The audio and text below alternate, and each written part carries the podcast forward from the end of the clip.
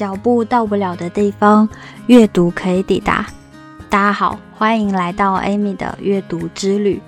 今天要跟大家分享的一本书，是我之前在韩国度假时刚好参加了线上读书会遇到的。这本书就是《躲在文字后面的大象》。光是从字面上看这个书名，就觉得很有意思。拿我喜欢的大象和大家可能都不喜欢的恼人的文字做了鲜明的对比，并且还会让人听了之后很好奇：什么？为什么大象是躲在文字后面的？文字那么小，大象那么大一只啊！带着这样的疑惑和好奇，我立马就下单买了这本书，想要一探究竟。在书的封面有一小行字，写说。那些隐藏在生活小事背后的深层情绪。看到这行字的时候，我忽然有点恍然大悟，也顿时觉得这本书的名字起得真的很有趣，很吸睛。这本书的作者呢，是两位德国的心理学家和心理学博士共同完成的。在前言中，进一步阐明了文字是指我们日常生活中小小的怒气。误会或者摩擦，就好像在黑暗中恼人的文字来回嗡嗡嗡，我们不能清楚的找到它们，甚至有的时候在睡梦中只好手在空中乱挥，过程中一不小心还会啪赏自己一巴掌。要想解决这个问题，必须赶紧起身开灯追杀这讨厌的家伙。生活中的那些令人不快的小事，它们一再发生，毫不退缩，仿佛一个按键就能让我们失控。而来自他人的声音：“别把文字变成大象，不要小题大做。”这样的劝告也没多大用处。对小事大动肝火，是我们每个人一定都知道或者经历过的奇特又令人困扰的情况。哪怕是接受了原作者心理咨询的大部分患者，只期望他们在这种时刻能被理解，进而利用各种可能性，尽快排除这种不舒服的感受。大家很少会对当时激动的理由感兴趣。作者在这本书中对照心理分析知识以及一些专业的理论，帮助我们在所谓的小事及其引发的混乱之中。看到起初无法被辨识的较深层意义，相当于我们接受了一些指引，就可以自我审查，或者说自我觉察一些心理变化。几乎没有人会毫无来由的因为小事就突然情绪激动的吧？我们回想看看哦，任何情绪都有其原因的，让我们情绪不佳，甚至大发脾气。或者震惊的事情，通常不容易辨识。这种时候，我们眼中只看得到文字，而他们尖尖的口气正触及我们心灵的深处。敏感点是过去某个时间点或大或小的心灵伤害所造成的。OK，简而言之，不是你玻璃心，而是你早就受伤了。啊，那在这本书当中呢，先是分享了四个小故事。故事的主角似乎没来由的就跌入不舒服的情绪状态，这些状态难以理解，也无法摆脱，于是导致多重沮丧。他们感觉很糟，不明所以，不知道其中的缘由，甚至不能控制他们波动的情绪。好。举例来说，半夜邻居来敲门，指责说你大半夜还用钻孔机，是想怎样？但根本就不是你用的。然后邻居还是蛮不讲理，要埋怨你。又比如，你看到有人停车的时候撞到了自己新车的保险杆，而且还一走了之，你想跟他理论，但人家不以为意，事后。也的确证明车子根本没事，可是当初对方冰冷嚣张的态度，也像一根针一般扎在心里，让人愤愤不平。再比如，在家中一直操持家务的妻子，看到丈夫下班回到家，疲惫又冷漠，好心提醒丈夫，要是等下能整理好自己的袜子和客厅里的报纸就好了。得到的回应却是：“哈，又要开始啦？难道没有更重要的话可说了吗？”两人的对话好像一触即发，随时就会爆炸。听到这些故事，你有没有觉得很日常，甚至还能看到自己的影子？没错，就是这些小事会让我们有时候有种透不过气、久久不能释怀的感觉。如果你有类似的故事想要分享，也可以在评论区留言，让我知道。第一章中有我做了标注的一段话，想要先跟大家分享。不舒服的感受，如生气、恐惧、担忧、羞愧、受辱或失望，首先可能是对沉重事件的极正常反应。同样正常的是，我们并不乐于体验这些感受。想尽可能避免或是快速摆脱这些情绪，我们经常努力在其他人面前隐藏这些情绪。我们学会分辨哪些情绪适合或不适合，合理或不合理，在哪些场合表现，其后果影响深远。如果我们压抑误以为不应产生的感受，那么通往重要需求的途径就被切断。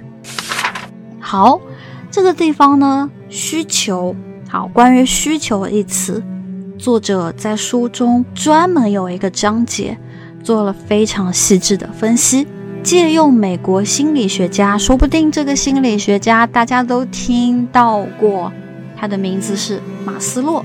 借用美国心理学家马斯洛的需求层级模型，分别是生理需求、安全。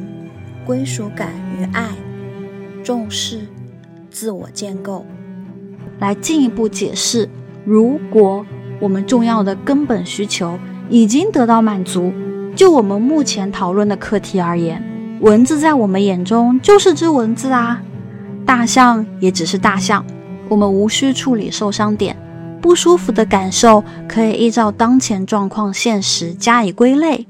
我们的心灵无需因为过去的伤害而发出警讯，但如果我们的需求得不到满足时，则会产生不同的大象。还有另外一句话，也想跟大家分享的是：藏在文字里的大象，它的根源在于在不同生命阶段面对重要需求时所发生的负面经验。这里让我比较有感触的是。在不同生命阶段，我们可能或多或少的都有一些负面情绪累积，到后来出现的文字，能让我们情绪爆发出来的，可能就真的是压死骆驼的最后一根稻草。书中举了一个好理解的例子：假如你穿着崭新却很紧的鞋子，开始漫长的践行或是登山。起初，你的脚还只是轻微的压迫感，压力到达一定程度，就转成持续的疼痛，最后皮都被磨破，产生开放性伤口。你一瘸一拐的走路，试着减轻疼痛，甚至只好抄近路想要回去。回家的路上，在拥挤的车厢里，同行的人无意间踩到你在痛的那只脚。你反射性的叫出来，可能比你自己想的更大声，埋怨道：“该死的，眼睛瞎了吗？能不能当心点？”同行者确实是碰到了你的受伤点，当然没有事先预料到，因为伤口被包藏在鞋子里。长途践行鞋子的选择。尽可能避免疼痛的尝试，中断践行，以及不慎触及伤口，这一切共同导致沮丧及不悦。概括来说，寻求保护身体免于痛苦的根本需求受损了。那么，就这个例子而言，整个过程容易追溯，容易理解，原因一清二楚。作为践行者的你，也可以轻易向同行人解释为何你的反应如此激烈。但面对隐藏的大象就不同了。我们心灵如何形成受伤点？虽然依循的是同样的原则，但一般比较隐而不显，因为需求不满足和掌控的尝试有个更久远的前因，也许我们。早已经不记得了。要是这久远而敏感的点被触碰，我们有理由激动，可惜却难以解释。鞋子究竟挤压何处？这个问题也能协助我们厘清这隐藏的理由。书中后面的章节也会去慢慢呼应。Call back 之前讲到的四个小故事中，那些主角之前的生活经历，一路探索他们到底为何有了现在的情绪。大家如果有兴趣阅读的话，也可以挑选一个与自己最有共鸣的故事，一直探索下去。比如说这对夫妻的故事，为什么妻子会这么容易玻璃心？又为何丈夫现在的态度会这样？其实与他们之前的经历和需求受伤点都会有关系。嗯，这是一本我差不多花了一个月的时间反复不断去看的书。除了用之前那四个小故事引入并继续产生串联，书中也有大量的专业心理学知识，但它不是枯燥的理论解说。而是通过理性的分析、问卷，还有各种图表自测的形式，让大家学会向内的自我探索。而且又因为原作者是德国人的关系嘛，整本书的逻辑和框架也是比较完整的，非常专业。